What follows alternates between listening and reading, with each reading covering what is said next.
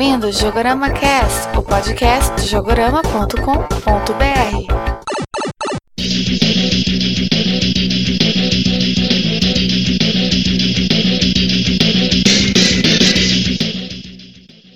Olá, ouvintes do Jogorama Cast. Aqui é o Leandro Alves e alguns jogos estão tão legais que espero que tenham continuação, mas às vezes eu fico receoso que a continuação não seja tão boa quanto era antigamente. Concordo plenamente.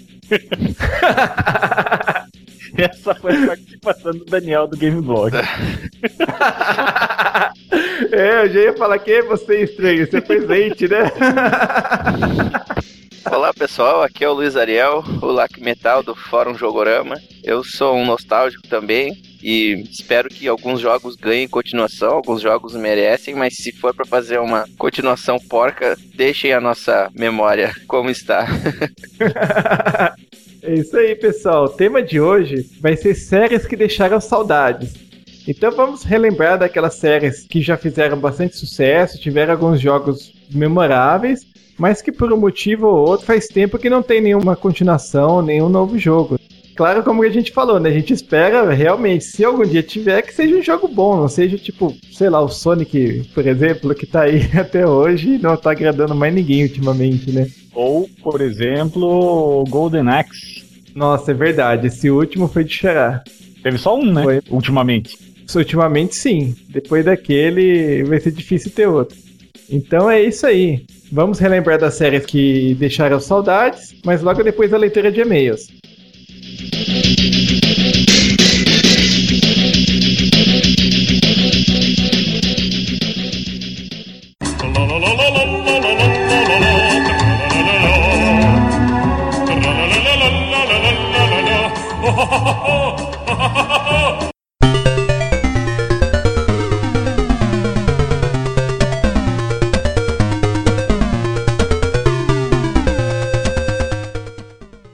então vamos começar a leitura de e-mails de hoje. E agora contando com a presença do Matheus.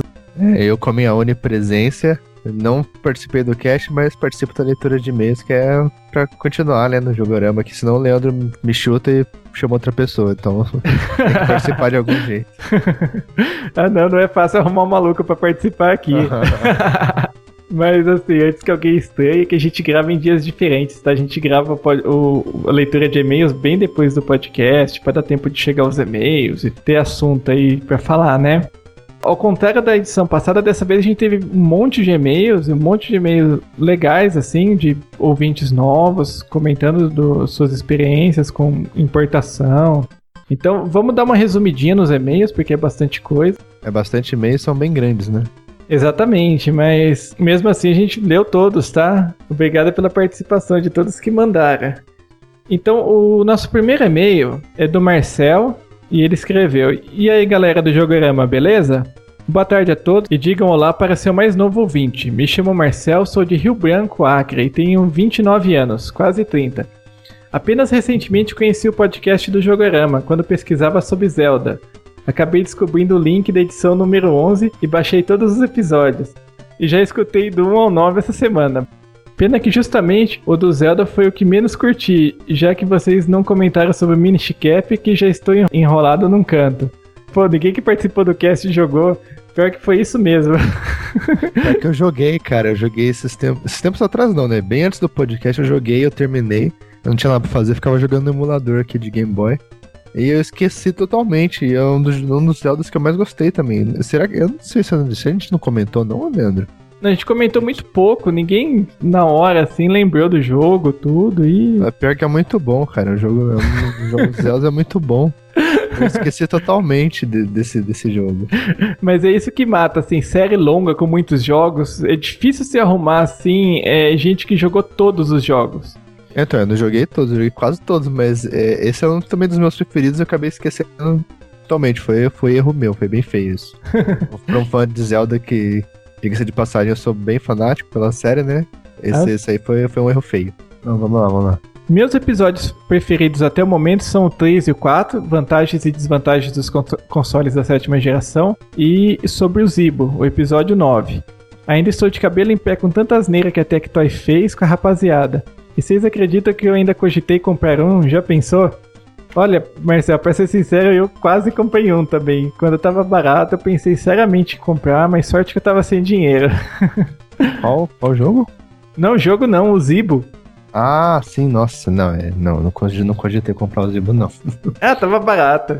10 vezes, eu falei, pô, vou pegar um Zibo pra, pra entender melhor, né, dele. Mas não, não rolou. E o Marcelo chegou a mandar outro e-mail depois, né, continuando aqui já com o segundo e-mail dele. Bom, quanto ao cast, mais uma vez, parabéns. Faz tempo que eu queria alguém para me dar dicas para comprar jogos em lojas estrangeiras e não encontrava. O cast tanto serviu para ajudar como prestou informações interessantes. Apesar de tudo o que disseram, ainda é complicado comprar no cenário internacional. Afinal, esperar semanas para receber um único jogo não é nada bacana, não concordam? É, isso é verdade, é aquele negócio. O preço mais baixo acaba compensando, né? Tem, que ter paciência falando sobre esse último episódio, eu fiquei meio surpreso até que o pessoal gostou bastante. Eu esperava assim que não fosse fazer tanto sucesso entre o pessoal, porque é um assunto assim mais denso um pouquinho, né? Mais mais chato você ficar falando de lei de importação, de procedimento, tudo. Não é tão divertido quando fala sobre jogos em si, né? Exatamente, exatamente. Fica mais aquele papo de advogado, quase. É. é. Por outro lado, fazia tempo que eu tava com ideia de gravar alguma coisa, porque eu importo bastante vários amigos meus, assim, amigos próximos, às vezes o pessoal não importa por não saber, às vezes vive tirando dúvida comigo. Então eu falei, pô, por que, que não gravar um podcast sobre isso? E, mas legal que o pessoal gostou, a recepção me surpreendeu. Foi bem bacana, bastante gente mandou e-mail, né? Significa que bastante gente gostou. É verdade. Daí também ele mandou uns, umas ideias de temas pro Jogorama Cast, a gente anotou aqui, colocou na nossa lista de ideias, né, de episódio. E quem sabe futuramente dá certo de a gente gravar algum aí. Obrigado pela participação aí, Marcel. Escreva mais, fique à vontade. Vamos lá, o próximo e-mail é do Igor Leal, reamigos do Jogorama. Quero dizer que esse podcast foi de utilidade pública, muito, muito bacana. Comprei há algum, há algum tempo um Xbox travado e realmente não me arrependo. E não destravou ele nem a peso de ouro. Cara, eu destravava, a peso de ouro eu destravava. Aí ele continua. A funcionalidade é completa, oferece vários, vários e diversos recursos, não só em games como Netflix. Uma salvação para um dia que nada bom passa na televisão e para quem não tem TV a cabo. Realmente, eu tenho. Eu comecei a assinar o Netflix aqui faz acho que uns dois meses já que eu tenho Netflix. E pensei que não ia utilizar tanto e tal, mas com o final da TV Globinho, né? Agora não tem mais desenho na TV, na TV aberta, cara manhãs de desenho animado foram substituídas pelo Netflix. Então, realmente é um recurso muito bacana. Ele diz, continua assim: o único peso realmente são os valores dos games, caça ofertas e tudo mais. Até achei game a preço, a, games a preço de mercado livre. Comprei Resident Evil Gold Edition, novo a 70, 69 reais. Aí ele pergunta pro Lack Metal, depois ele vamos ver o que, que ele responde, se valeu a pena. Uh, depois o Lucky Metal vai comentar o seu Resident Evil Gold Edition. Prefiro deixar para ele falar isso. Enfim, voltando às alternativas de importação são realmente interessantes. Não conheci os sites que a gente apresentou aqui, apenas o PlayAsia. Por enquanto meu cartão de crédito não é internacional, mas logo logo vai ser, por pesadelo da minha fatura. Diz nós que o nosso podcast foi muito útil, pra gente sempre se superar. No final ele tá perguntando, né? Porque do episódio passado a gente falou só dois, que recebemos só dois e-mails, né? E o, ele tá perguntando o outro e-mail que ele mandou. Falar a verdade, eu não, sei lá, fiz alguma barbeiragem lá com os e-mails, tá? Desculpa aí, mas a gente ficou um tempo sem gravar, acabei fazendo alguma barbeiragem lá com o e-mail. Esse daí foi o e-mail do Igor. Obrigado, Igor. Manda mais, mande mais e-mails pra gente, escreva mais. Twitter, tudo que você puder escrever, a gente, a gente lê. Bom, o próximo e-mail é do Carlos Weber. Ele escreveu: Ótimo cast, gostei bastante das dicas de vocês. Então vou compartilhar minhas experiências para jogos de PlayStation 3. Eu não compro lançamentos no exterior. Normalmente a diferença fica abaixo de 25 reais, então não acho que vale a pena ser taxado e ficar esperando semana ou meses para chegar. Outra coisa assim que eu ia complementar é que eu só jogo, só compro lançamento se eu vou conseguir jogar na hora. Eu não compro lançamento, pago o preço cheio para depois deixar ele parado, sabe? Ah, sim, com certeza. Que aí você acaba perdendo dinheiro nisso. Continuando aqui, jogos antigos e usados, sim, valem a pena, pois não estou comprando no hype, a ansiedade é pouca, os preços são muito mais baratos. Eu sempre compro na Shop2 e na Play Asia mas por duas vezes eu já tive que acionar a Shop2 porque meus jogos não chegaram, mas eles sempre me deram créditos para comprar um jogo novo. E antes de comprar qualquer jogo, eu sempre verifico três sites principais: o Buscapé, o Mercado Livre e o comparegames.com.br. Uma atenção especial para esse site, que tem muitas funcionalidades bacanas. Busca de jogos por faixa de preço, por categoria, tem um calendário de lançamentos. E você pode ser avisado por e-mail quando o jogo que você quer comprar ficar abaixo de, do preço que você quer. E funciona. E o mais bacana é que já está integrado com os principais sites nacionais e internacionais, por exemplo, Submarino, Kabum, Americanas, Shop2 e Starland, Hong Kong Offer. E os preços já vêm convertidos em reais. Nossa, muito legal, eu não conhecia mesmo esse site. Bem interessante as funcionalidades. Então esse daí foi o e-mail do Carlos Weber, muito obrigado pela participação. Próximo e-mail é do Gamer Caduco. Ele diz assim: Olá, Jogorama Casters. Gostei do último podcast de vocês sobre a compra de jogos originais. Primeiro, que é um assunto excelente para um podcast, segundo, que acabou virando um belo tutorial para quem quer saber mais sobre o assunto. Aqui no Brasil, muita gente acaba optando pela pirataria por desconhecer o assunto, embora muitos ainda agem de acordo com a lei de Gerson e não pagam nem um real por jogo. E pior que é bem por aí mesmo. Esses jogos de celular, né, que custa dois reais, assim, né, 99 centos e o cara pirateia o jogo. Aí não dá, né? Não, não tem jeito. Ele continua assim: Realmente eu estou no mesmo caso de vocês. aumentei a pilha de jogos, num ponto que sempre fico sem saber o que jogar falta tempo. Eu continuo querendo comprar cada vez mais, mas acabei impondo o limite de ter que terminar três jogos antes de comprar um novo. Essa é uma boa ideia, cara. Apesar que eu também, eu já, eu tenho bastante jogo, tem alguns jogos encalhados aqui que eu não termino, creio eu não vou terminar. Mas faz tanto tempo que eu não compro nada que pra mim não tá fazendo diferença. Tava adotando a prática de terminar um jogo para comprar outro novo. Assim a fila vai andando, né? Mas esses dias dei mancada, comprei três jogos e não terminei o que eu tava jogando, já tá desandando aqui as coisas. Aí ele continua: As minhas opções de compra são meio parecidas de, das de vocês. As compras aqui no Brasil eu só faço quando o jogo tem aquela promoção. Uma pena que a Nintendo não baixa o preço dos, jogo, dos jogos dela. Muito verdade isso. É, cara, o Nintendo é, é, difícil eles baixarem o preço. A gente falou no podcast, mas só pra reafirmar aqui, tem que esperar bastante só no, no Player Choice, no, sei lá, na, na linha mais econômica deles que vê um preço mais agradável. Né? Eu não me conformo muito, mas é a política deles. Mas é o bacana que, que às vezes alguns sites fazem promoções que acabam saindo em conta. Recentemente, um desses grandes sites fez uma promoção de 10% de desconto e mais 12% se pagasse em boleto. Acabei vendo dois jogos que tinha interesse Fiz um cálculo, um cálculo baseado em preços de, do exterior e vi que sairia cerca de 5 reais mais caro comprar aqui, no preço total, só que com a vantagem que chegaria em uma semana, sem risco de importação, não pensei duas vezes. Comprar no exterior eu não tenho mais nada a adicionar. Realmente, Starland, eBay e Playada são meus favoritos.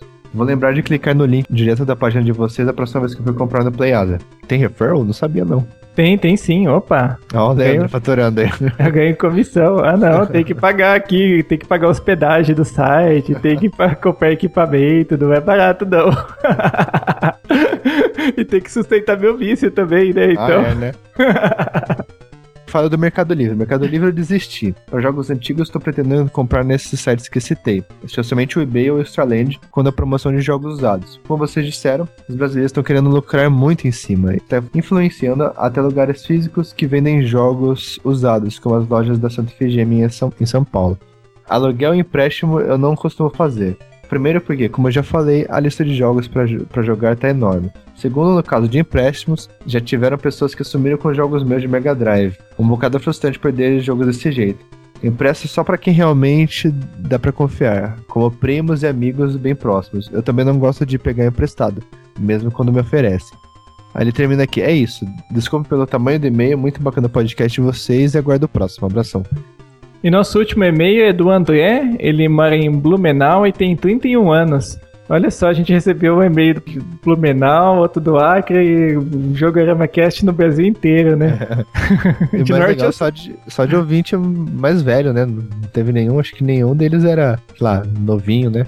É, verdade, pelo menos não comentou a idade. Pode ser costume, né? O pessoal mais novo às vezes esconde a idade e tal, pra não ser barrado dos lugares, então...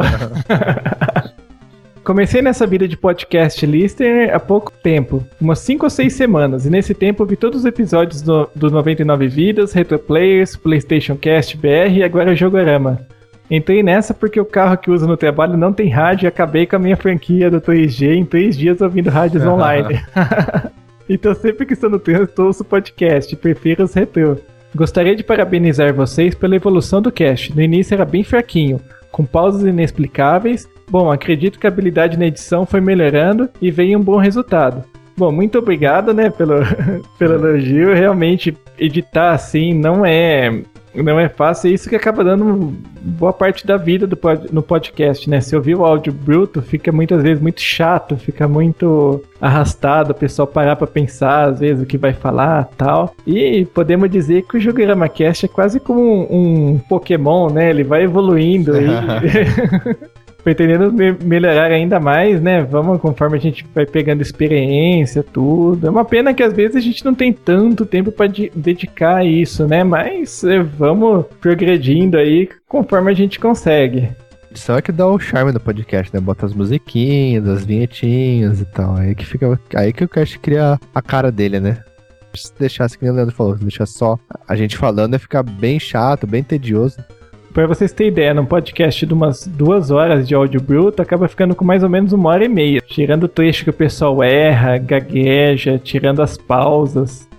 Gostaria de contribuir com a lista de lojas para comprar fora. Recomendo a hkofferhouse.com, que é muito atenciosa e capricha nas embalagens.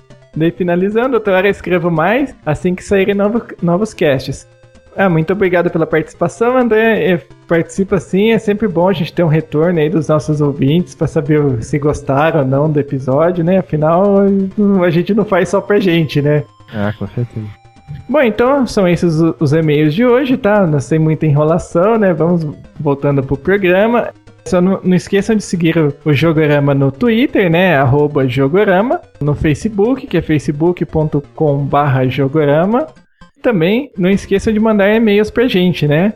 Peraí, peraí. É. Peraí. Calma aí, deixa eu entrar no, no site. Cadê agora onde manda e-mail? peraí, peraí. Ih, não aparece e-mail, não? Ô, Leandro, você me sacaneou. Mas é, é webmostra.jogorama, né? .com.br. É, então beleza. Eu não vi em lugar nenhum porque eu não achei, mas eu aceitei. Mas beleza, é isso aí, pessoal. Não esqueça de escrever. Pode usar esse e-mail que eu falei que tá certo dessa vez.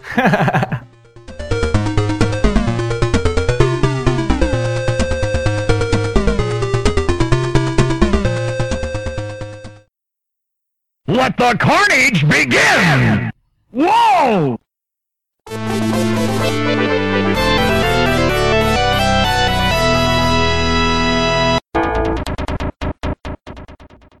Vamos fazer assim, cada um diz o nome de uma série que deixou saudade e vamos comentar gente, sobre ela. Eu, a gente vai postando aqui pelo chatzinho alguns jogos. Eu acabei de citar um, Road Rash, que é um jogo que faz tempo que não ganha um jogo novo. Na época dos 16 bits marcou bastante, né? Depois chegou a sair alguma coisa pro PlayStation 1 ainda, né? Pelo Nintendo 64 e ficou por aí, né? É, o que eu mais gostei foi aquele 32 bits saiu pra Neo né, é, pra 3DO, o, né? 3DO, depois foi pro PlayStation. Eu tenho aquela versão, acho que é, pra mim é a melhor de todas. Eu adoro esse, essa versão. Eu, fiquei com bronca por causa da Ação Games, que mostrou uma arte do jogo como se fosse uma tela dele. E, e depois, quando eu vi, eu não achei tão legal quanto deveria, sabe? Ah, tá. eu lembro até que eles começaram a desenvolver um novo, né? Road Rash, mas não foi pra frente, né? Ficou por isso mesmo. Tem até vídeo na internet. Nesse vídeo tinha até o agente, o motoqueiro, pegando e arrancando o cara da moto com a mão assim, ó, tirando o cara da moto e jogando longe. Caramba, com certeza eles não vai usar física realista, né? é, não. O cara arrancando o outro de cima da moto me lembrou na hora de Sunset Riders. Nossa, ver, né? não mesmo. Mas beleza, Sunset Riders merece, né? Era eu bom. nem lembro para qual plataforma que saiu isso. Eu lembro que eu jogava no fliperama mesmo. Mas Super acho que saiu, Nintendo, né? Mega pra, Drive. Pro, pro é, Super, né? Saiu pro Super Nintendo e pro Mega Drive. Foi inclusive um dos primeiros jogos da Konami que saiu pro Mega Drive. Nossa, muito bom. É, não, ele é muito legal. Como que chamava aquele cara que era vestido de. ia vestido de rosa? Cormano? É, o Cormano, caramba. Eu jogava mais com ele.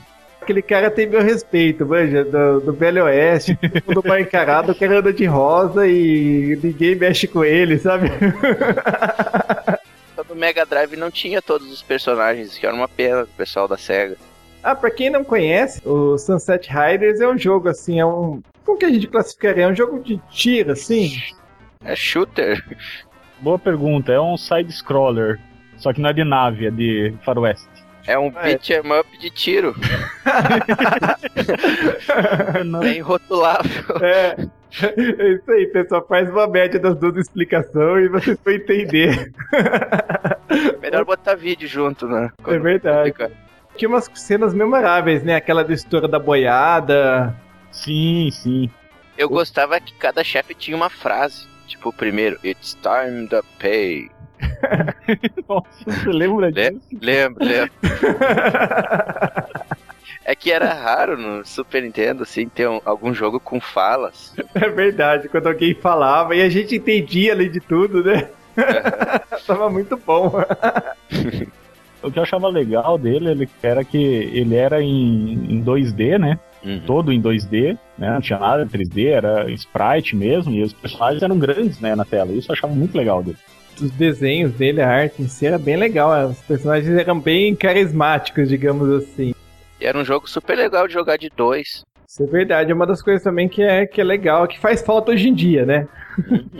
Só anda meio antissocial nessas novas gerações. Todo mundo forever alone, né? Mas é verdade, né, cara? Porque às vezes até você para pra pensar se vale a pena você comprar um outro controle, né, pro teu console, porque, tipo, você joga pela internet só praticamente. A não ser que você tenha futebol em casa, que daí você pode fazer uns quebra com a galera, mas tirando isso é difícil mesmo. Também dificilmente eu jogo com alguém, é muito raro mesmo. Você acaba virando antissocial mesmo. Lembrei de outro jogo que não tem nada a ver, né? Mas que merecia uma continuação, que era o Wave Racing. Eu acho que o último saiu junto com o GameCube, com, com o lançamento, foi lançado junto com o Luigi's Mansion. E era assim, é uma série legal. É, é até engraçado, né? Porque, uma curiosidade, você sabia que o primeiro Wave Racing saiu pro Game Boy? Na verdade, não. É, Nossa, Todo mundo assim vai, vai lembrar do Nintendo 64, né? Mas o primeiro foi do Game Boy. Era extremamente tosco, porque era só visto de cima, assim, totalmente 2D, não tinha nem aquele. O Micro Machines? Isso, era tipo Micro Machines. Ah, tô vendo aqui imagens. Se vendesse como Micro Machines, dava pra acreditar, sabe? coloca Micro Machines nessa lista aí também. Oi, Ah, Pô, foi sem querer que saiu uma botar. Já que puxou o assunto do Micro Machines, poxa, Micro Machines era show de bola, né? Pra quem não conhece, assim, era uma corrida com carrinhos, barquinhos, tudo em miniatura, né? Era tipo, imagina uma pista de corrida numa mesa do café da manhã, por exemplo. Isso era legal, cara. Mas teve, acho que teve uns três ou quatro jogos essa do Micro Machines, não teve? Teve, Teve, teve, até, teve até mais, pra falar a verdade, porque pro Mega Drive eu lembro que tinha Micro Machines 1, 2 e tinha Militar Edition. Depois saiu um que era pro, pro PlayStation, pro Nintendo 64. Eu lembro que eu joguei um também pro PSP, que era acho que o V3, se eu não me engano. O que eu mais joguei foi o de PlayStation. Era muito legal. É, acho que eu também, cara. Eu joguei bastante do Mega Drive. Na época, assim, era novidade.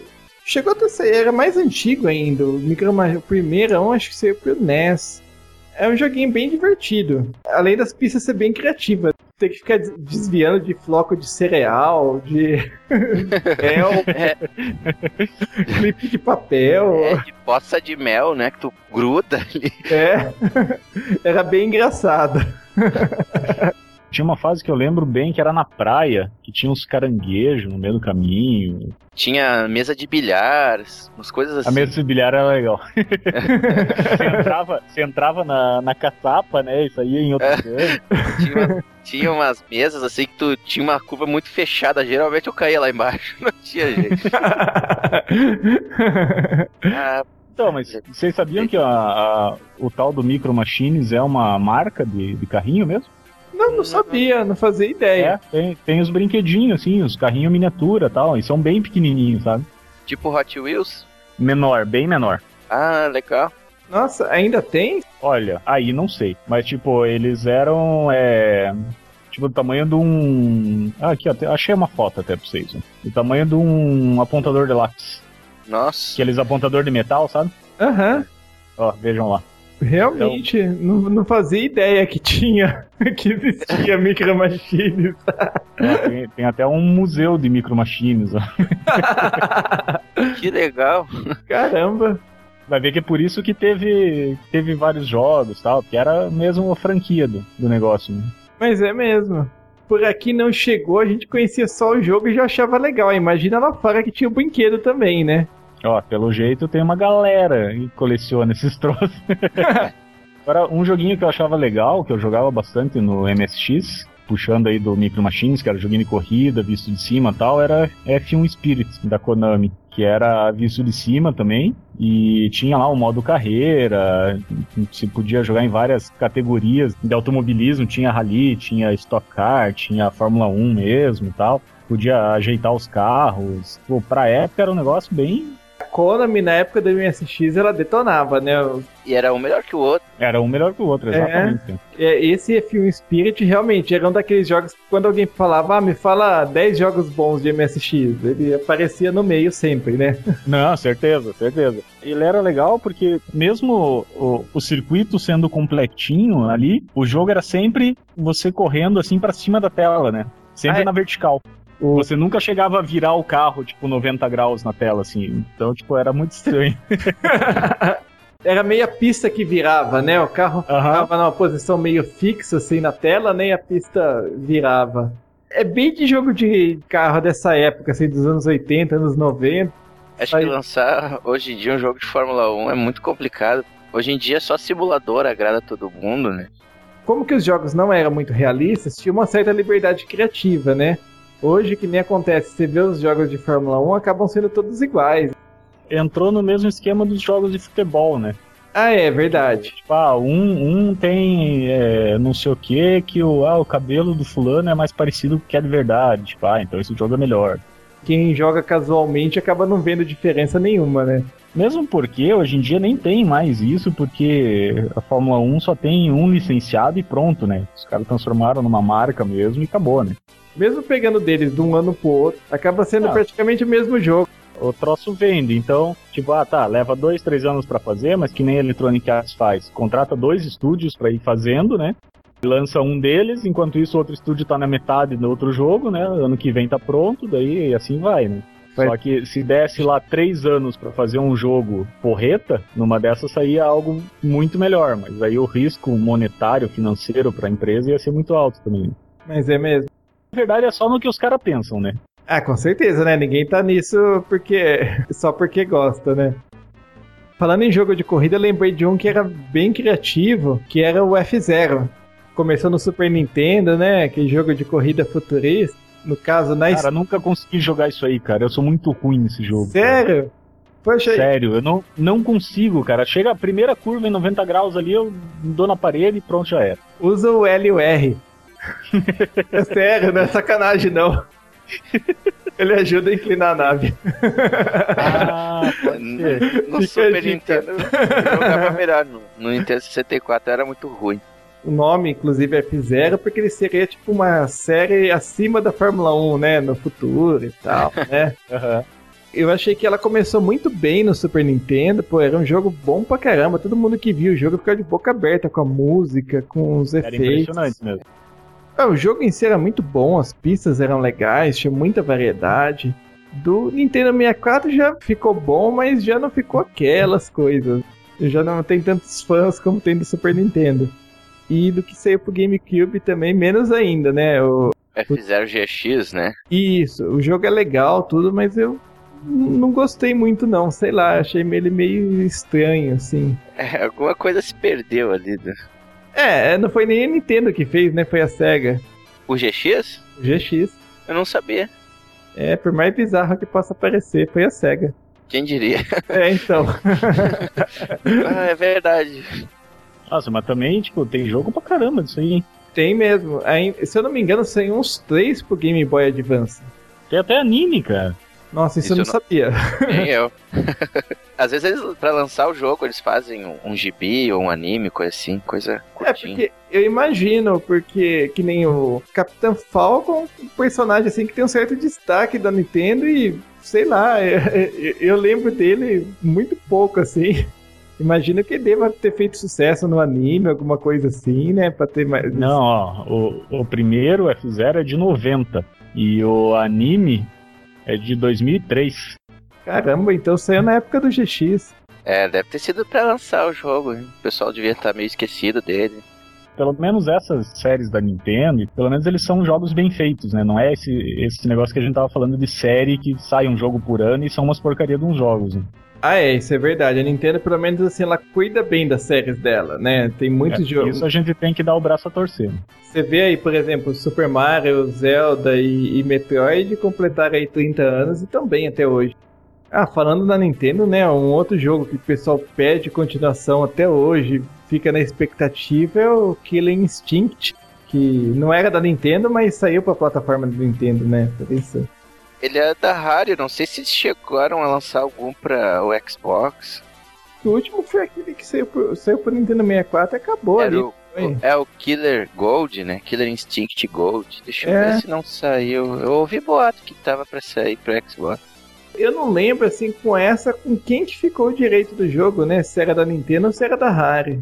Eu não sei se funcionaria tão bem hoje em dia como naquela época, mas sei lá. Se o pessoal Ah, é. for competente, conseguiram botar, fazer o, Mortal Kombat ficar bom de novo. Voltando ao Killer, era muito bom. Eu lembro que eu joguei ele no, no Super Nintendo. Eram poucos os jogos do Super Nintendo bons, assim. Depois que saiu Street Fighter e Mortal Kombat, começou a, a chover jogo novo de luta. A maioria era de qualidade baixa, assim, uns jogos ruins. De repente apareceu o Killer, que era. No fliperama ele era de encher os olhos. A versão de Super Nintendo era bem mais simples, assim, mas ainda assim era muito boa. É, ele tinha uns lutadores pré-renderizados, assim, não era? Isso, isso é mais ou menos da mesma forma que eles fizeram a série Donkey Kong. E outra coisa também que, assim, os lutadores deles eram tudo monstruosos, né? Só uns, uns seres bizarros. Eu lembro que tinha um esqueleto, não lembro o nome deles, tá? Tinha um lutador de fogo, um de gelo, Não, o- né? O, o esqueleto é o Spinal. O de gelo é o Fulgor. Não, acho que eu tô confundindo. Acho que o Fulgor é o robô. É, o Fulgor é o robô. Eu não me lembro direito agora. ah, mas tem fila. Ah, é o Glacius, o, aquele de gelo. É um monte de lutador bizarro assim mesmo. E o que parece mais humano ali, que é o Combo, que é um lutador de, de pó, que lembra muito o Balrog. Eu tava lendo a história dele e os braços dele são cibernéticos. então não tem, não tem ninguém normal naquele, naquele jogo. É, o que faz sentido, né? É, porque senão também ia ser muita covardia, né? Jogar o cara ali no meio. Né? É. Não, mas é- é- era um jogo bem legal. A, o- a versão de Nintendo 64, o Killer Instinct Gold, também é muito bom. E ele tinha umas finalizações, tipo Fatality. Nessa época era, é difícil um jogo de luta memorável, né? Começou a sair tantos clones do do Street Fighter e Mortal Kombat que realmente é difícil lembrar algum que conseguiu fazer sucesso. Né? É, o Killer Instinct tinha bastante coisa da jogabilidade do Street Fighter também, né? Tinha o Jago e o Fulgor, eles tinham tipo um Shoryuken também, assim, era tinha muito da, da jogabilidade do, do Street. Qual que era aquele jogo do fliperama que era com os, os atores filmados? Pitch Fighter, Street Fighter, exatamente. os amigos ficavam falando que um dos caras lá era o Van Damme, sabe? Van Damme tava tão em alta que eles acho que eles faziam parecer com Ah, se tinha algum cara bem do espacata, era o Van Damme, sabe? Ele. Acho que fazia um cabelo lambidinho pra trás, assim, sabe? É, e era pixelado. Mas assim, pra quem não conhece, Pit Fighter é um jogo de luta, assim, é meio. Sempre nos cenários meio undergrounds, assim, né? Tipo um armazém, essas coisas, com um monte de cara mal encarado lá, torcendo pra você. O que era diferente, além dele ser digitalizado, é que ele tinha um jeito mais realista, assim, né? Ninguém soltava magia, dava aqueles pulos mirabolantes, era bem mais simples, assim. Exatamente. Você podia pegar uns troços que tivesse na- no cenário pra bater no cara. É, fez outra cair uma faca, alguma coisa assim. Isso. O pessoal que tava na audiência jogava uma faca pra dentro do- da luta. E outra coisa que era legal, quando terminava a luta, pra mostrar os seus pontos, os seus jogadores subiam numa empilhadeira, assim, e conforme ia subindo os pontos, ele ia subindo a empilhadeira, assim, e aparecendo dinheiro embaixo. A versão de fliperama era muito boa, mas as, vers- as versões saíram pra Super Nintendo, acho que Mega Drive também eram um Acho que pra lixo. todos os troços eram muito ruins. Não, Mas é. Esses dias eu emulei no Mami pra ver, mas eu tenho uma ideia como era, porque não tinha fliperama do Pit Fighter aqui perto, que eu costumava jogar, só pra conhecer, eu achei bem boa a versão do Flip. Agora, a que eu conhecia do Super Nintendo era podre, eu tive o cartucho. eu troquei por umas revistas, porque ninguém queria aquele cartucho. Nossa. Eu conheci primeiro no fliperama. Realmente, tinha um fliperama no shopping aqui perto de casa. E nossa, eu adorava o jogo, achava realista e sei lá, tinha o cara lá que parecia com Van Damme, né? Eu ficava na dúvida. Quando saiu pra console, eu olhei também acabei não dando muita bola exatamente por causa disso, porque na época, tanto o Super Nintendo quanto o Mega Drive, acho que tinha menos cores que o fliperama, então ficava com uma imagem pior ainda, sabe? Ah, não, isso com certeza, né? Mas ele, ele era um jogo divertido. Além dessa característica dele ser filmado, né? Os personagens e tal, e o cenário também, né, né, né, ele era um jogo divertido. Que rolava isso que você falou, não tinha magia. Outra coisa que eu achava muito legal também no, no Pit Fighter era que se você fosse empurrando o adversário pra cima da, da audiência lá, né? Da galera que tava assistindo, os caras empurravam de volta pra dentro da. Ah, é? né? Isso é muito legal. Agora, o Pit Fighter saiu antes do Mortal Kombat, não foi? Foi. É, o Pit Fighter Pit acho que é de 90, 90.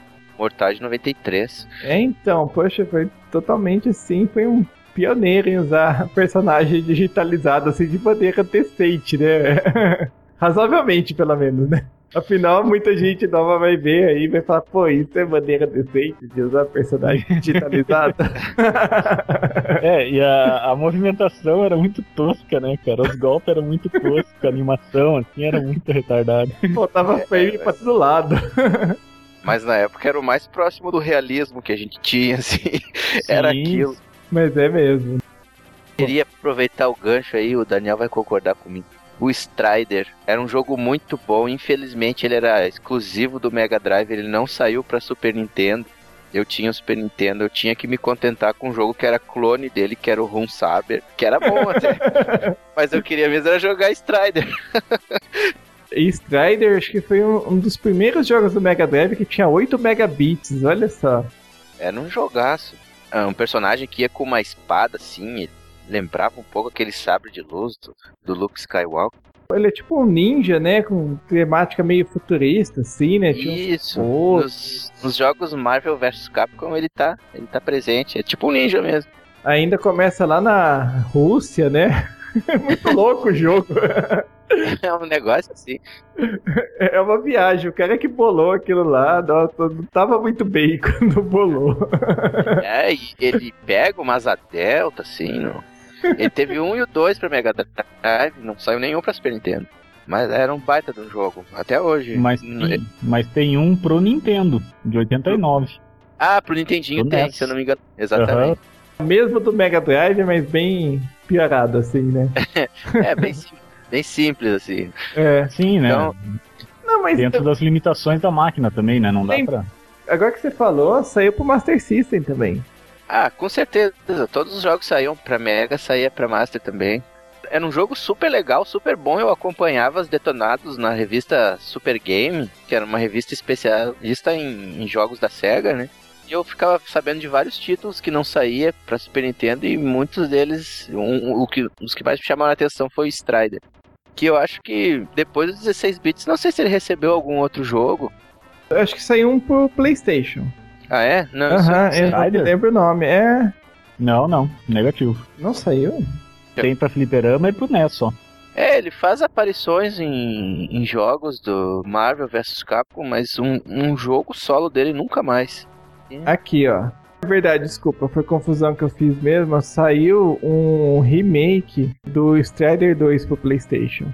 É, daí depois ele fica fazendo só ponta nos não sei o que versus Capcom, né? É, E a sua produtora versus Capcom. Com tudo que tem Capcom, ele tá ali fazendo uma ponta, mas O jogo dele mesmo que era muito bom, muito legal. Eu lembro que ele tinha uns movimentos assim, ele dava umas cambalhotas. Ele tinha aquela espada legal dele, assim, pá, era de encher os olhos vendo as fotinhos na, na revista, mas era exclusivo de Mega Drive até hoje. Eu nunca tive um Mega Drive. Vou, vou comprar um Mega Drive. É, aproveita, tá barato hoje em dia. Dura que pra você achar esse tipo de jogo não é tão barato, né? Ah não, os caras querem enriquecer com os jogos que eles têm lá agora. Outra série, assim, que é dessa época, que era difícil pra caramba e muito legal, era Battletoads. ah, muito legal mesmo. E subiu, né? Saiu pro Nintendinho, pro Super Nintendo, depois acho que não teve mais nada. O que eu mais gostava nesse jogo era o humor deles, assim. Às vezes eles, eles davam uma porrada, assim, com o pé. Quando batia forte no inimigo, aparecia uma bota gigante na. A mão também virava uma bigorna, era algo assim, E né? Tinha, tinha aquele sapo maior, acho que era Pimple o nome dele. Ele dava uma cabeçada e às vezes quando pegava forte aparecia um chifrão de cabra, assim, na cabeça. Pra quem não é da época, era um beating up, assim, eram três sapos, né, que você podia escolher, mas só podia jogar dois ao mesmo tempo. O jogo em si era muito louco, muito difícil também. Pouca gente realmente conseguiu terminar o jogo e muita gente traumatizada até hoje graças a isso. Teve a versão do Super Nintendo Battletoads em, em Battle Maniacs. Eu nunca passei da fase das motinhos. É, Nunca. das motinhas famosas. Nunca passei daquela parte. Mas é complicado mesmo, veio muito rápido os negócios. Eu tentei emular e ficar dando F2 ali, eu acho que assim eu consegui. mas muitos anos depois. Quando eu alugava o cartucho era frustrante, eu não passei de lá. O Battletoads não teve, né, nenhuma continuação. Ele teve, teve porte pra um monte de, de plataforma, um monte de console, mas não teve continuação mesmo, né, oficial, assim. Não, teve pro Super Nintendo. E teve um port assim do original pro Mega Drive, que era assim, igualzinho do Nintendinho, mas com gráfico melhorado, e teve uma versão totalmente nova que saiu pro Super Nintendo. Teve um crossover também, né, com Double Dragon. Ah, é Foi o- verdade. É Acho que foi o- verdade. Battletoads e Double Dragon, acho que foi o último que saiu pra Aham. Super Nintendo. Muito bizarra a ideia, né? Vamos misturar nossas duas franquias e ver no que que dá. Era bem legalzinho o jogo, o gráfico era bem simplinho, mas ele tinha um. Quando aparecia a parte dos personagens, apresentando os personagens, era muito bem desenhado, assim. Eu lembro que aparecia o Abobo, ele era o primeiro chefe, era muito legal. E saiu um pra Fliperama em 94. É esse do Fliperama, só ouvi falar. Também nunca vi. Não chegou, o pessoal aqui do Brasil deu mancada, não trouxe dos fliperamas daqui. Tem que apelar pro Mami, então. Exatamente. Já que vocês comentaram do Battletoads e Double Dragon, tem o Double Dragon também, né? Sim, sim. Sim. Ah, mas tá vindo um remake, pelo que eu vi, parece bem legal, eu vou querer jogar. Ah, é, né? O Double Dragon Neon. Isto. Vamos ver como que é, né? Eu, sei lá, eu, eu fico um pouquinho com o pé atrás quando é, é tipo, o pessoal lança um jogo que vai ser vendido só por, por download, sabe? Ah, é uma pena que não dá pra gente colecionar, né? Não, mas assim, geralmente se o jogo não, não é vendido em mídia física, o orçamento dele foi menor, sabe? Então, Ah, tá, tem tudo isso. é, eu fico É, com medo essa. por causa disso. Pô, Pode- pelo que eu vi em vídeo, me pareceu bem legalzinho, assim. Eu sinceramente espero que seja, pô, você merece. É, com certeza. O Double Dragon do Fliperama era um troço lindo, né, cara? ah, exato, eu já gastei muita ficha nesse, nesse fliperama. Isso era muito massa. É, eu lembro no Super Nintendo dava pra pegar cajado, chaco, uma série de coisa pra bater nos. Não sei se no fliperama era assim, porque eu não joguei no fliperama. Não, era Sim, assim, opa. Aí você segurava no cabelo do cara e dava joelhada nele. Ah, isso era muito. É, Eu gostava da versão do Super Nintendo que tinha o botão de soco e o de chute. Se tu apertasse pra baixo e chute, ele chutava na, na canela. Então, tu, ta- tu tava dando um chute alto e o cara ficava defendendo, daí eu dava uma na canela dele, ele baixava a guarda e enchia de porrada. Isso aí eu achava muito legal. E não era um joguinho fácil, não, cara. Outra coisa que era muito legal é que você jogasse de dois e chegasse no final, aí você tinha que lutar com o cara que tava jogando com você, lembra disso? Lembro sim, já apanhei muito e Pra já ver- bati muito também nessa parte. Pra ver quem que ia ficar com a menininha lá, né? Ah, É um jogo cooperativo assim do mal, né? Você ajuda Aham. o cara e no final, em vez de dividir as glórias, não, vocês brigam até a morte. Eram Eu dois irmãos, né, cara? É normal dar porrada em irmão, né? Não, é. Verdade, dois irmãos que saem brigando com gangue, essas coisas, beleza, deve ser normal mesmo. Os caras superaram tudo junto. Chegou no fim e se pegaram pra ver quem ia ficar com a guria. Uma coisa legal do Double Dragon era a esquiva. Quando se tu te esquivasse bem na hora que o cara te dava uma porrada, tu podia segurar o braço dele ou a perna. Aí tu podia revidar segurando ele, isso aí. Não sei se tinha isso no seu. Não, não, no fliperama. não tinha, não, não tinha. Não, no Super Nintendo que tinha, então. Aí tu podia encher ele de porrada, segurando o braço, te- parecia que ele dava um monte de tapa no cara assim, depois dava um soco, jogava ele longe. No fliperama a pessoa era meio travadão, assim. Não, tem uma versão do Double Dragon pro iPhone. Saiu até pro Zibo. Uia! Nossa! Isso é novidade pra mim. Agora realmente. Ela ficou cega, né?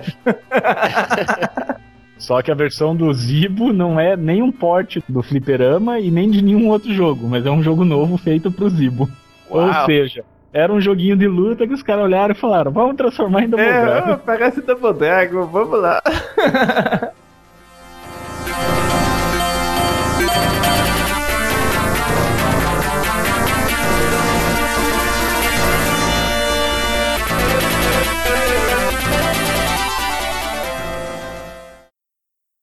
Let the carnage begin!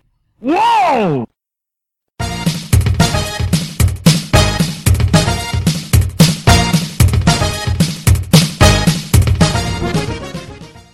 Uma série assim que me marcou bastante, que eu adorava, era o Out of This World, que é assim, teve uma continuação, né? Então pode dizer que é uma série. Teve um, um, um outro jogo que chamava Hurt of the Alien, que saiu só pro Sega CD. E deve ter vendido umas Nossa. 10 cópias, né? Porque ninguém, ninguém conhece.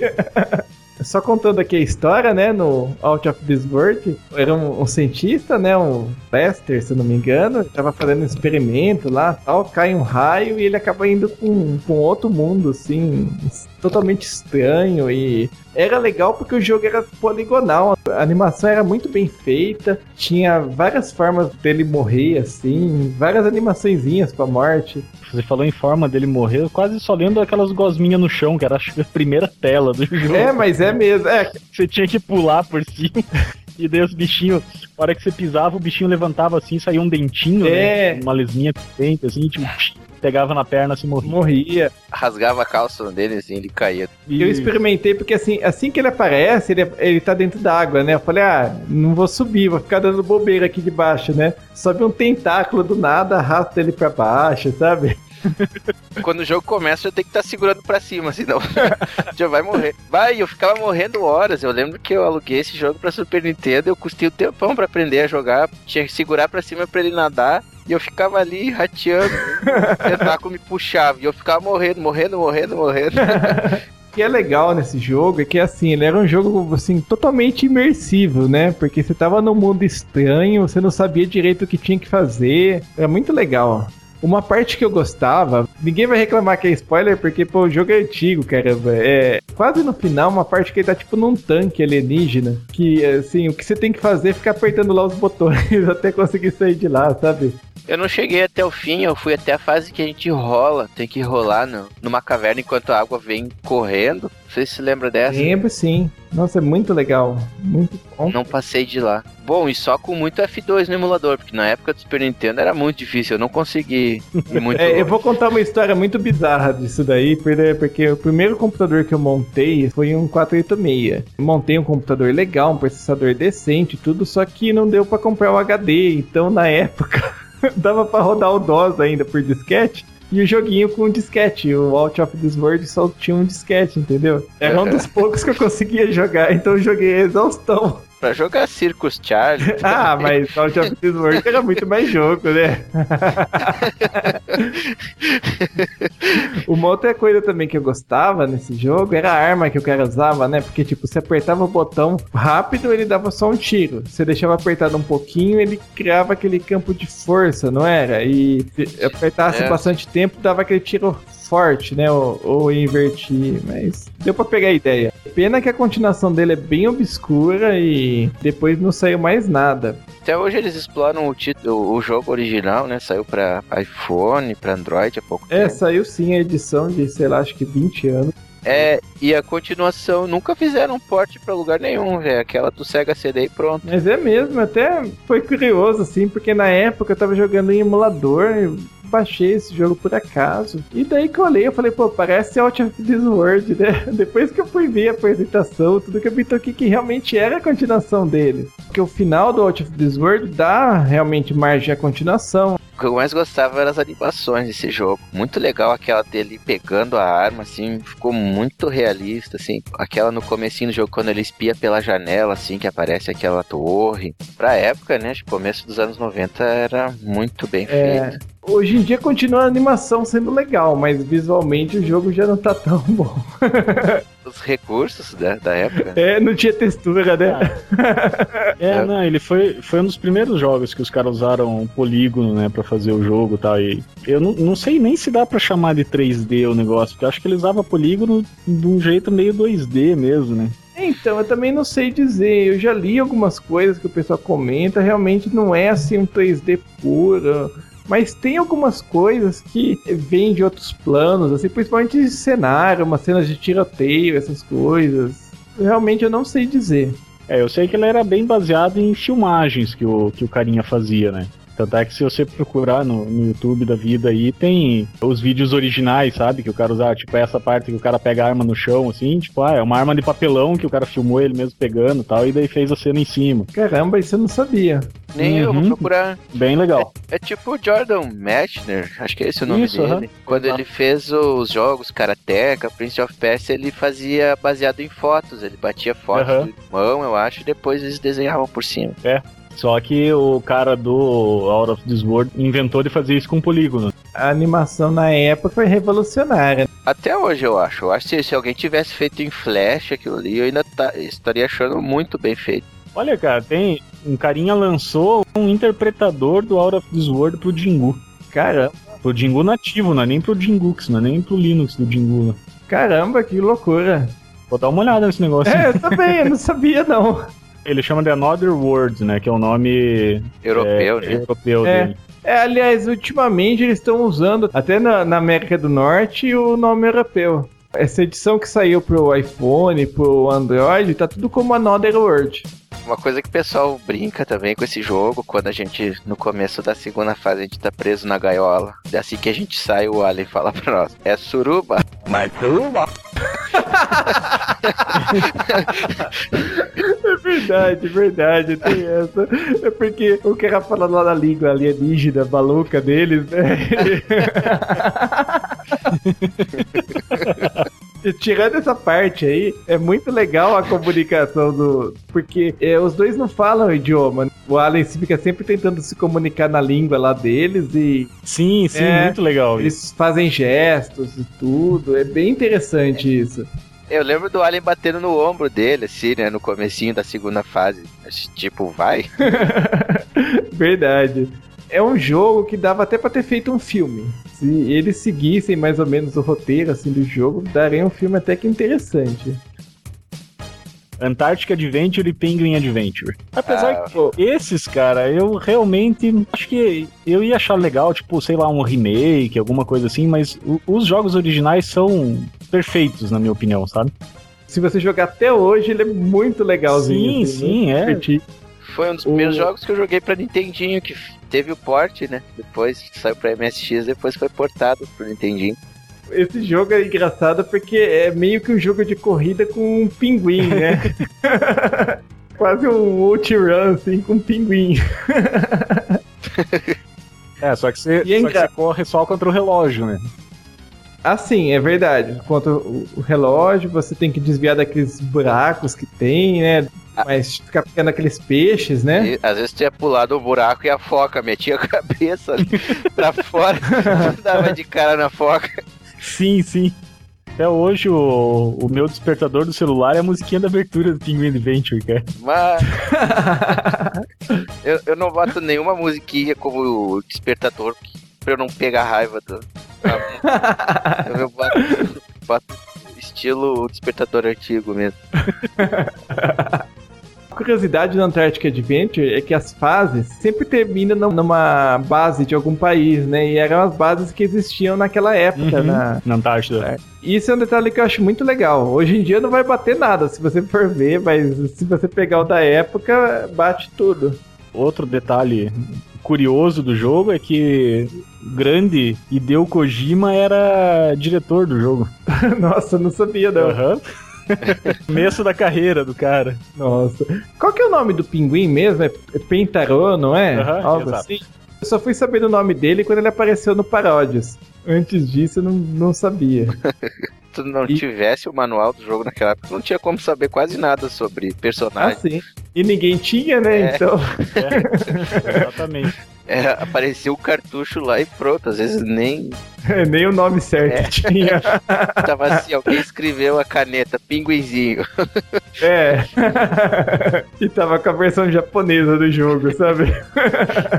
O famoso pinguim da Konami, né, cara? É, não, exato. Nessa época era o mascote da Konami, né? Acho, acho uma pena que não foi pra frente com isso. Era muito legal.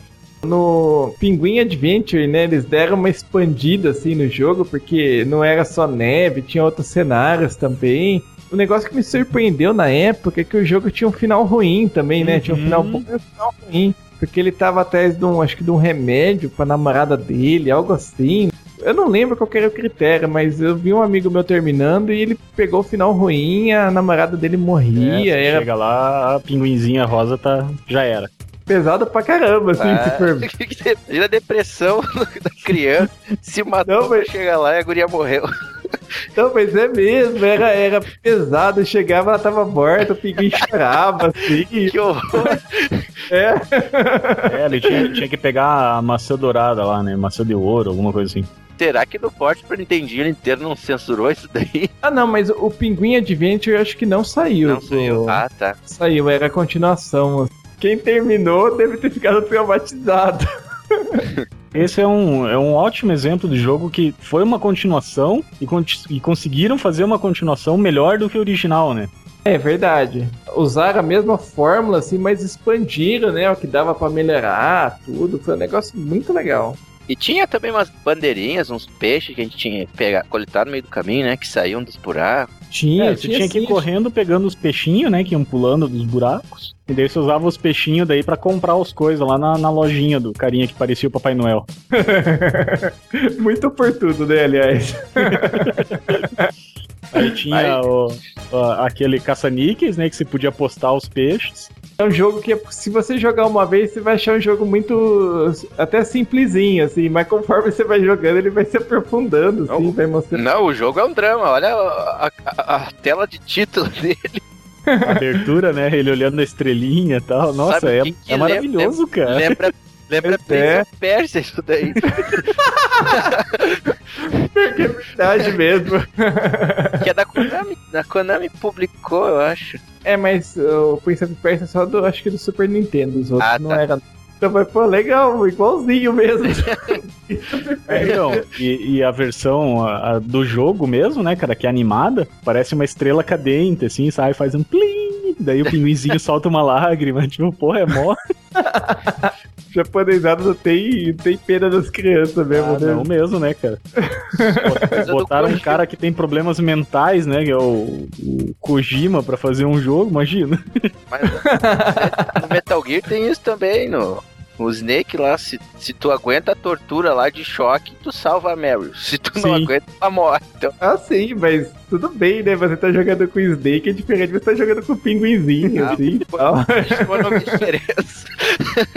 É, sei lá, tipo, é tipo o Mario salvar a princesa e descobrir que a princesa morreu, sabe? Thank you, Mario. But, but the princess is dead. Fala, Dessa vez o castelo tá certo, mas a princesa morreu. É, tarde demais. Quando de castelo errado, demorou demais. O legal do Penguin Adventure é que na, naquela época não tinha internet, né, cara? A gente não tinha como saber como que fazia pra chegar no final bom do jogo, né? Mas é mesmo, ninguém tinha a menor ideia. Ah, daí rolava aqueles boatos assim na escola. Não, você tem que pegar o atalho tal. Não, você tem que morrer não sei quantas vezes. Não, você tem que derrotar os dragões em menos de não sei quanto tempo, sabe? Tipo, tinha todas as teorias do universo, assim. O duro é que nessa época, assim, essa desinformação que tinha, que também rolava cada boato bizarro que eu nem gostava muito de ficar dando bola porque o pessoal dizia. Sim, sim. Já me falaram que o, que o River Raid tinha final, que dava pra pegar a metralhadora do que era do Double Dragon, então eu já não botava mais fé em nada, sabe? Bom. Sério que você botou Warcraft na lista, Leandro? Eu gosto de Warcraft, mas, Mas, pô, meu, faz- Tipo, tem World of Warcraft. Warcraft é Warcraft mesmo, Warcraft de raiz, Warcraft RTS. Warcraft de raiz. Não quero ficar jogando online, eu quero ficar só naquelas missõezinhas ali e tal, e beleza. ficar cortando árvore, minerando, essas coisas. Esses dias eu emulei no DOSBox o Warcraft. Muito legal. Mas assim, o o Warcraft 3 é um puta jogo, bom pra caramba, tinha uma história muito legal. Sei lá, porque até hoje não lançaram uma continua- um Warcraft 4, né? Ah. Aliás, eu sei, né? Saiu o World of Warcraft. Blizzard demora muito pra lançar a sequência dos jogos dela. Olha o Diablo 3, o tempão que a gente ficou esperando. Tem outra também, né, cara? Acho que o mercado pra RTS também deu uma esfriada forte, né? Assim, é, isso é. É que o, o Warcraft foi um dos pioneiros, né? Então. Não, pois é, pra eles lançarem agora um Warcraft ou qualquer coisa parecida com isso, putz, ia, ia ser acho que meio complicado. Qual que é o último RTS que você lembra bom, assim, que, que foi lançado, que você jogou? Então, sei lá, talvez o Supreme Commander ou algo assim. Pois é, tem bem pouco, né, cara, agora. Age Não, é of Empires, não sei. É, esse Age Online, né, que não funciona em lugar nenhum, todo mundo reclama. Mas é mesmo, né? É, às vezes o que pega é isso, né? Tipo, muitos jogos antigamente foram pioneiros, que nem o Warcraft, criaram gênero e depois todo mundo copiou, digamos assim, e agora já não é mais novidade, né? Já seria mais um, né? É, eu adorei isso, né? Bom, já que Warcraft vocês não gostaram, eu vou falar de um que acho que ninguém deve lembrar, mas que é um dos jogos mais legais que eu já joguei, que é o Black and White. Vocês já jogaram? Opa, É aquela- eu- Aquela música do pra- Michael Jackson. Não, não, não. É, eu achei que alguém ia falar isso. Eu vou, apelar, vou apelar pro Google aqui, porque eu não joguei. Assim, no jogo, basicamente, você é uma divindade e você tem que atrair seguidores. Mas para atrair, você tem dois caminhos. Ou você pode ser bom, fazer chover na colheita do pessoal, ajudar o pessoal a fazer coisas boazinhas, ou fazer, ou aterrorizar eles, entendeu? Jogar o pessoal pro alto, jogar bola de fogo neles, sabe? é bem legal, e é por isso do Black and White do título. E você tem um, uma personificação. Não uma personificação, é tipo um, um animal que ele cria, assim, que segue as suas ordens, tudo. Então, dependendo do caminho que você segue, ele vai ficando mais bonitinho, assim tal, ou vai ficando mais assustador, entendeu? Eu achava bem legal essa ideia. Eu gosto desse, de jogo que dá uma explorada nesses conceitos de dualidade, essas coisas. Tipo, Eu lembro, eu lembro desse jogo, eu, eu lembro de ter começado a jogar, mas não lembro porque eu não continuei jogando, mas eu, eu lembro de achar ele bem legal. É divertido. E, bom, já que o, o Luiz comentou, né, do Fable, é do mesmo criador do Fable. Ah, legal. Caramba, fu- fugiu o nome Molinete. dele. Molinete. Isso, ele mesmo. Não, É. Eu não arrisco. É, da, da época que ele era da Lionhead, né? Exato. Então aí você já nota, né, que sempre ele gostou de explorar esse- lado dos jogos, né? Mas é um jogo, assim, particularmente eu achei bem interessante e é uma pena que, É, assim... Eu vi que teve Pouca- expansões aqui, mas sequência não teve. Não, teve, teve sim. Saiu um, o, o Black and White 2, Ah, acho que em tá. 2005. Achei Mas eu não joguei. Eu aqui não sei... War of God. Não, Battle of Gods. Battle of God. É, assim, é um jogo legal. Quem gosta do gênero, vale a pena conhecer. Qual o gênero? Porque Ah. não tem um gênero muito definido, né, cara? Mis, mis, miscelânea, acho que seria o gênero. É, gênero, sei lá, é, simulador de divindade, assim, né? O cara jogou Populous e depois tem Black and White só, né? Populous, não lembrava disso. Esse é um daqueles jogos que eu mais ouvi falar do que joguei, sabe? Eu já tinha ouvido falar na época que era legal, tudo. Quando finalmente eu consegui jogar, eu não consegui jogar direito. Populous eu joguei, cara. Nossa, isso eu joguei um monte. Eu não entendi muito bem como funcionava, daí acabei não indo muito longe no jogo. É, cara, é aquela coisa. é, é um jogo de Deus. Aham. E também é do Pedro Molinete lá. não sabia, você não lembrava. É, é, é, são bem parecidos, né? Aham, é, verdade. É, se for pensar bem, é praticamente o mesmo conceito, só que com uma roupagem nova, assim, né? Sim, claro.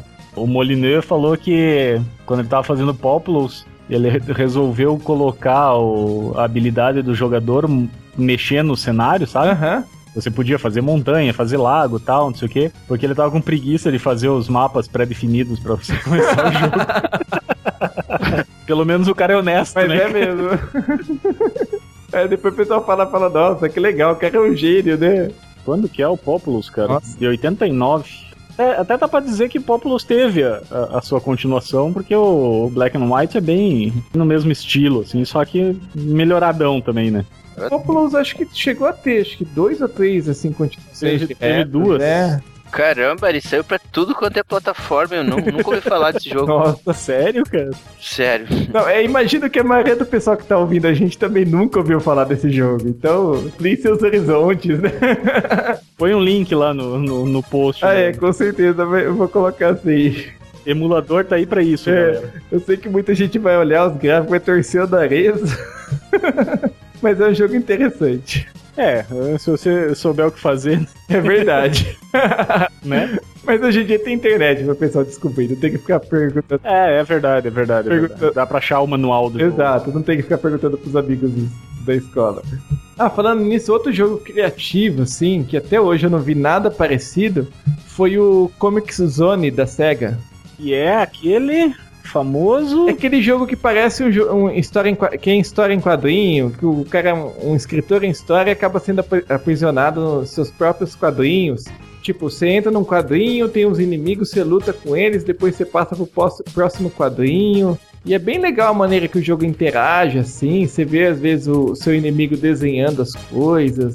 Você dá porrada num cara, às vezes ele corta um quadrinho, assim, vai pro quadrinho do lado, sabe? Ele rasga a folha, digamos assim. É bem interessante. O, o personagem pula pro quadrinho de baixo também. É, né? exato. Avançar no jogo.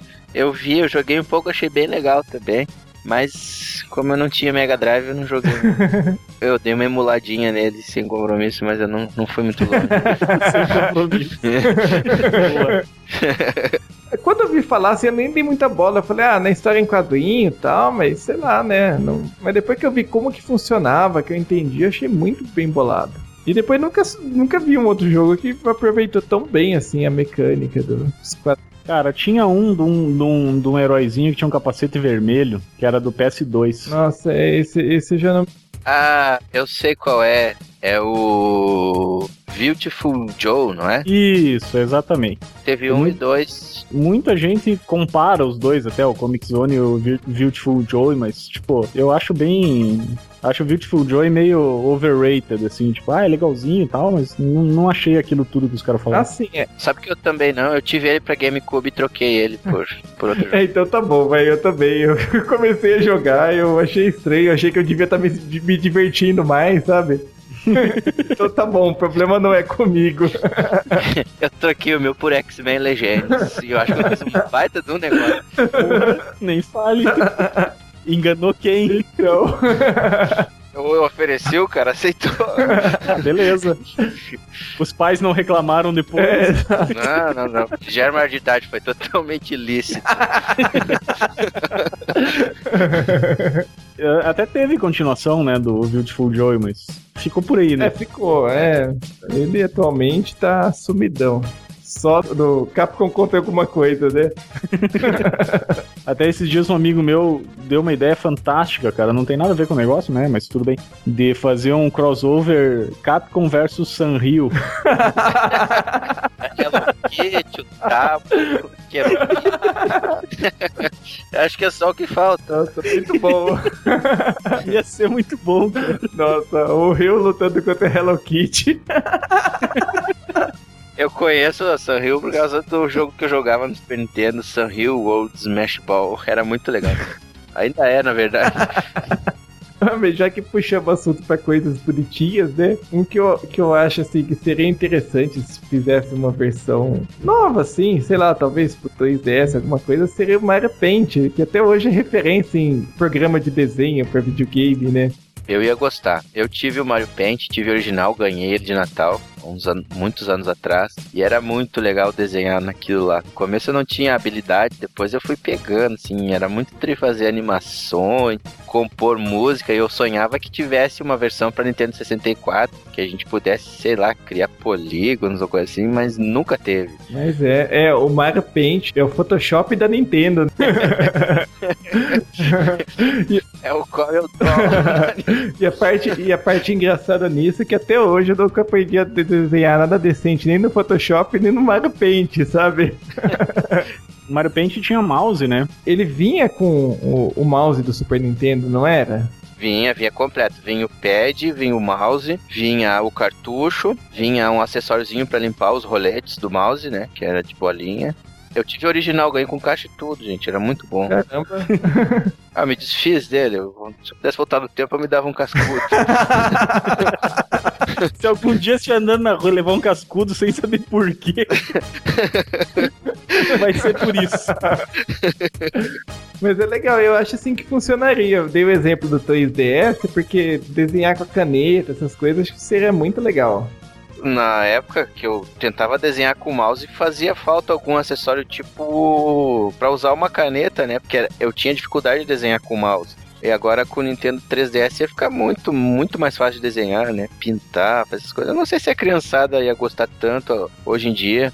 Por causa dos computadores, é muito comum tu desenhar no computador, então não é uma novidade tão, tão grande como foi o Mario Paint. Ah, é, isso é verdade. Na época, né, né, foi quando 92, 93, né, não era tão comum ter um computador em casa. Ah, era legal, dá pra fazer, compor música. Tem até aplicativo na internet que é, simula o, o, o compositor do Mario Paint pra fazer música. Eu acho isso muito louco, né?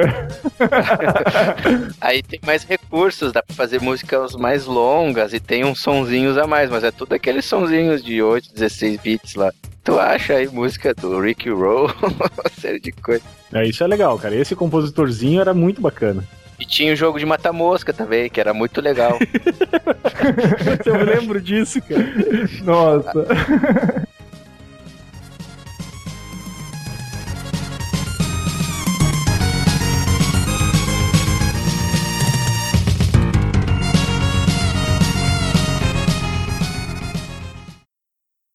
Let the carnage begin!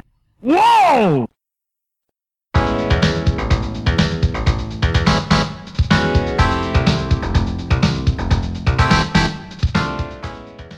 Bom, e puxa algum outro aí, porque ninguém vai conseguir fazer nenhum gancho com o. Jogo de matar mosca. Um Rock and Roll Racing, até hoje eu aguardo uma continuação decente, assim, não rolou, é uma pena. Mas eu queria com aquele ângulo isométrico que nem tinha na época de 16 bits, porque houve uma continuação dele para PlayStation chamada Red Asphalt. Na Europa se chamava Rock and Roll Racing 2 mesmo, mas ficou mais conhecido por Red Asphalt como um jogo independente. Acho que se arrependeram, né? Tentaram ocultar essa sequência aí, porque o jogo é muito difícil e não tem quase nada do jogo original. Inclusive, ninguém ouviu falar dele, assim, né? Difícil quem jogou, quem ouviu falar, e, e o Rock and Roll Racing, pelo contrário, né? Muita gente lembra com saudade até hoje.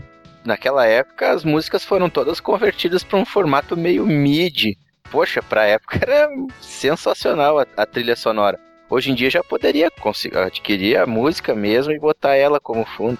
Na época tinha é, músicas que tinham a ver. Era clássico do rock and roll mesmo. Sim, certeza. Até a versão do, do- da Sega, do Mega Drive, que saiu depois, ganhou uma música nova, muito boa também. É o sonho de muita gente, jogar uma versão recente, com gráfico melhorado, com músicas legais, e ter que ter o Larry Huffman narrando também, senão não vai ter graça. Eu lembro que eu custava entender o que, que ele falava. Pra mim, ele falava pro, pro, pro, pro, pro. Pois é mesmo, eu também demorei pra entender. Puaba, puaba, plom. Eu pensava que.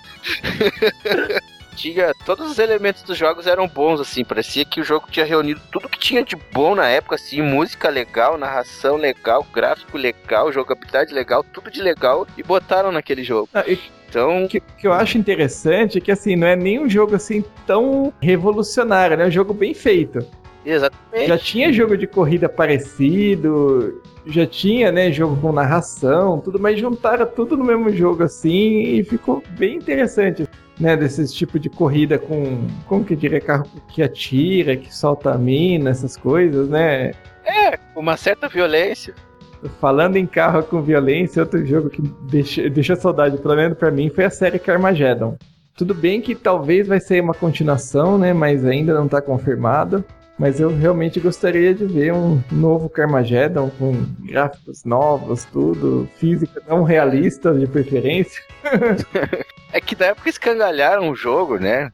Censuraram de todo tipo de, de, de forma possível e Mas é mesmo. aquela fórmula do primeirão eu acho que eles não vão utilizar de novo. Eu lembro que saiu uma versão pra Playstation muito podre, que os carros não, não faziam curva, não andavam.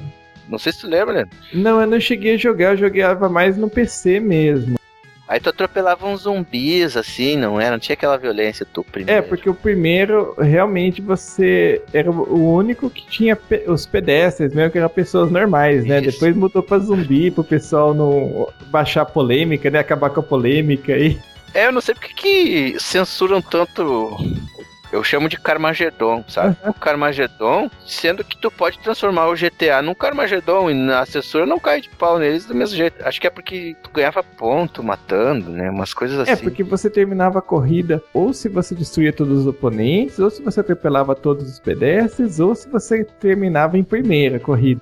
Ah, tá. Isso eu não É. lembrava. O problema é que é, o problema é que o objetivo era esse, né? Ah, é, tá. exato. E você ganhava.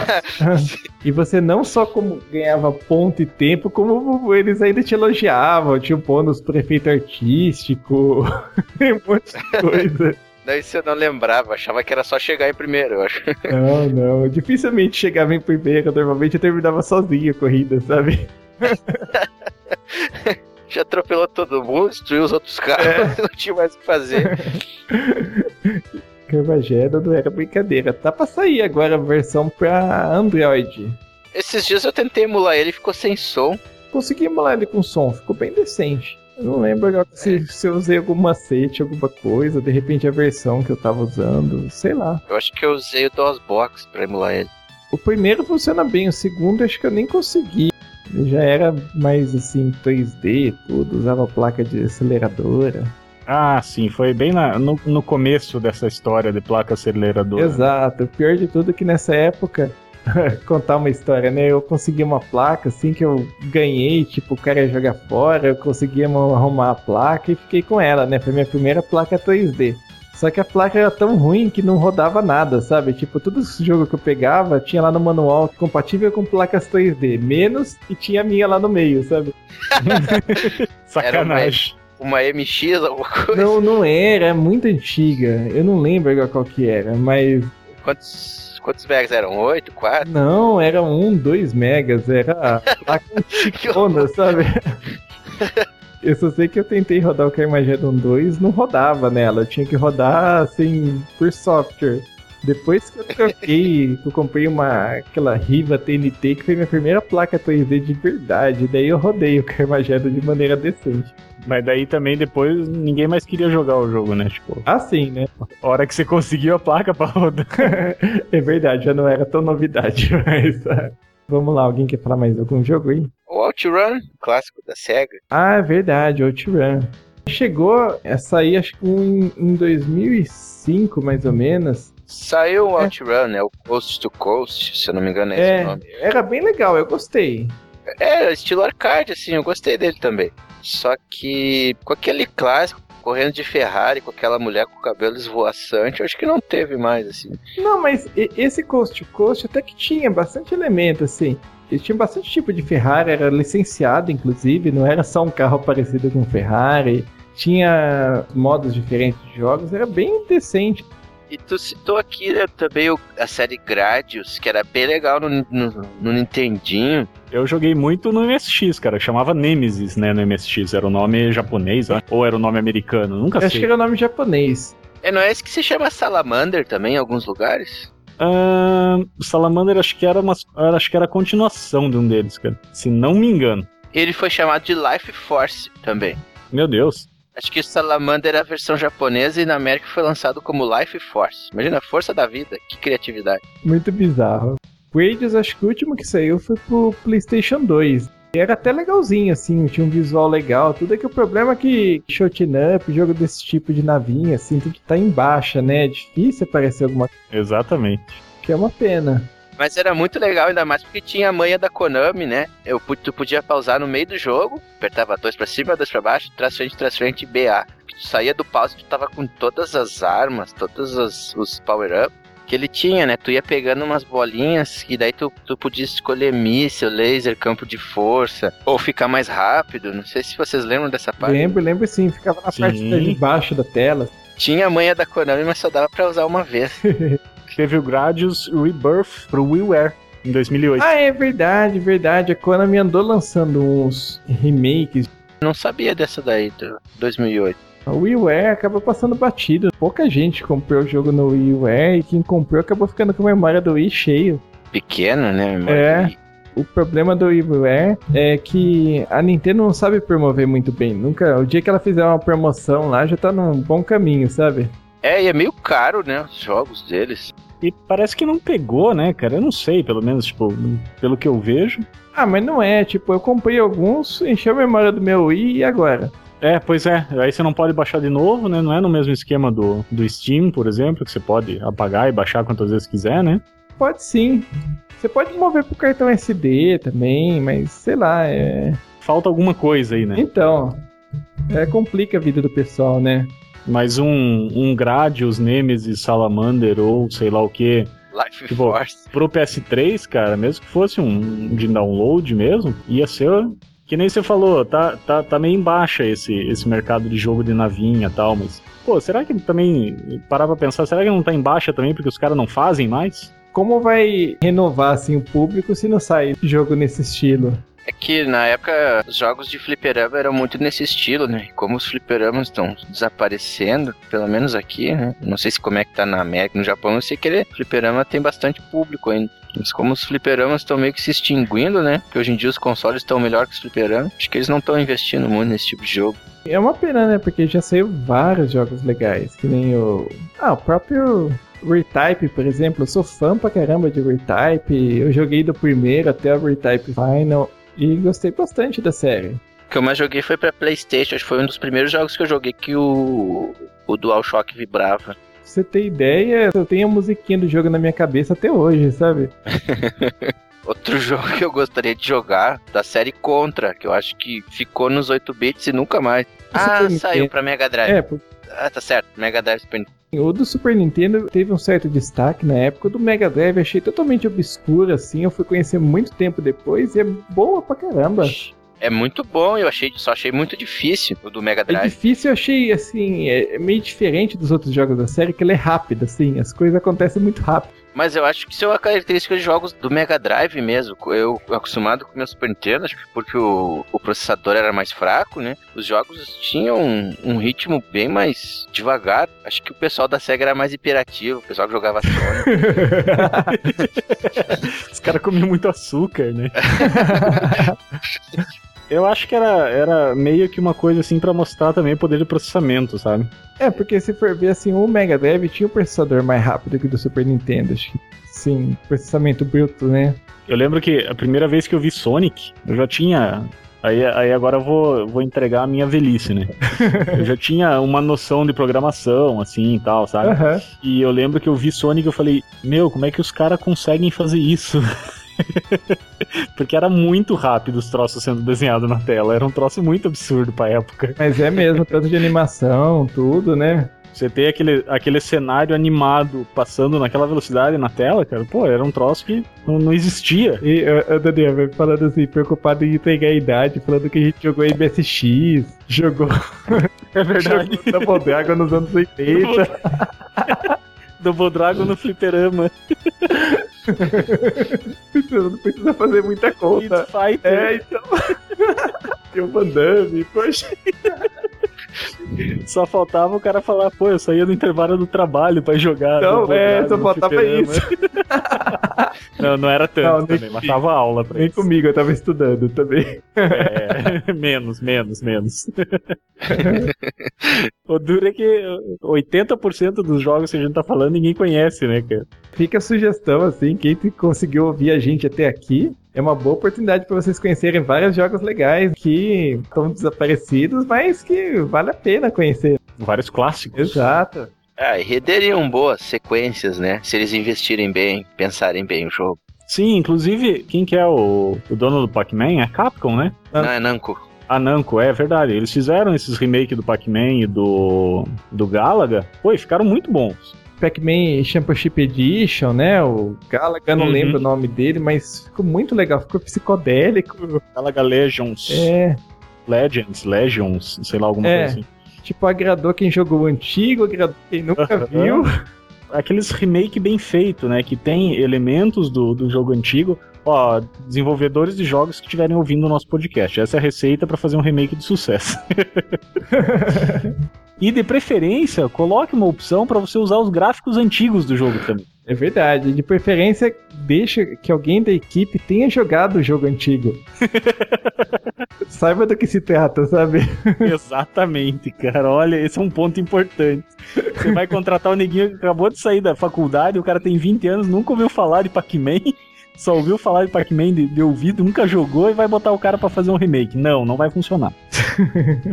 Pra citar como exemplo o Mortal Kombat, né? Acho que depois ali do 4 se perdeu, acho que precisou a Warner Bros. comprar o estúdio e dar uma sacudida na cabeça dos caras lá pra eles fazerem um jogo decente. E agora esse nono ficou muito legal. Eu viciei naquele jogo. Eu era um que torcia o nariz. Ainda bem, né, cara? Porque aquele Mortal Kombat versus DC é um lixo. Eu não joguei esse. Não jogue. Então não jogarei. Então daqui a pouco a gente ouve o Luiz falando que trocou o Mortal Kombat versus DC por outra coisa. Não, mas eu mais saio perdendo nas minhas trocas. É raro eu fazer uma troca boa. é bom saber. Tem jogo de PS3 aí, Luiz? É, Tem vários. vamos trocar aí. Eu Vamos tô, conversar então. eu tô no troca-jogo lá. Só que a maioria tá pra exibição lá. Insistida leva meus jogos. não, não é pra tanto.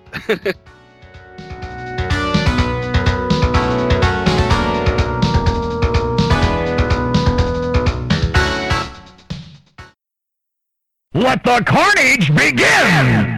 Whoa!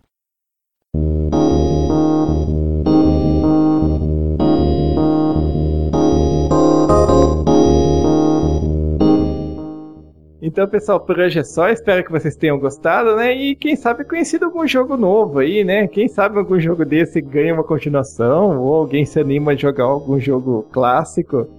Ou numa dessa, até algum desenvolvedor independente inventa de fazer uma continuação, né, cara? Acontece. Mas é mesmo. Não lembro de nenhum exemplo agora, mas acontece. Afinal, né, tem muitos jogos legais aí que vale a pena conhecer. E é claro, vocês vão. Provavelmente vocês vão vocês que estão ouvindo a gente vão lembrar de muitos jogos que ficaram de fora. Então não deixe de postar nos comentários, e-mail, tudo. E futuramente também a gente pretende fazer um, um outro programa desse tipo para complementar aí o que ficou de fora. Vale a pena, inclusive, vocês pegarem os nomes de todos esses jogos e irem lá no banco de dados do Jogorama e olhar um por um. Ver se tem lá. Se não tiver, puxa a orelha do Leandro. O Leandro tá devendo um formulário pra gente ma- mandar dicas de jogos, falar nisso. Nossa, nem me fala, tá? tá o pior que tem, tá tudo em fase beta, tá? Eu tenho que terminar. Eu começo e não termino as coisas. Eu mandava por e-mail e já desisti. E daí, depois que vocês fizerem isso, vocês forem lá no Jogorama e ver o jogo, se vocês quiserem saber de notícias recentes sobre esses jogos, vai lá no Game Blogs e digita o nome do jogo na busca. É isso aí, vão lá que o Game Blogs é bom pra caramba. Eu assino embaixo. Valeu? Olha o jabá, né? A camaradagem aí. Opa, opa. pra quem não sabe, né? o Daniel é o dono do, do Game Blog, dono, webmaster, idealizador. Isso, presidente mundial. administrador, relação pública. e sirvo café também. e alguém mais tem algum jabá aí pra fazer? Eu não tenho. Ah, beleza. Não tenho site. Eu frequento o Jogorama. Vão ao Jogorama e vão ao Game Blogs também. Boa, boa. Eu assino embaixo. Eu, não tenho moral embaixo. nenhuma. Eu não tenho moral nenhuma, mas assino embaixo. Bom, então beleza. Vou, eu... botar, vou botar na home do Game Blog lá. Eu assino embaixo, Alves, do Jogorama. Anônimos. eu vou falar quem é esse cara. É, é, muito bom, muito bom. É, mas beleza, então. Eu não vou fazer jabá do Jogorama, porque seria muito cara de pau. Então é isso aí, pessoal. Até o próximo Jogorama Cast. Falou! Um abraço!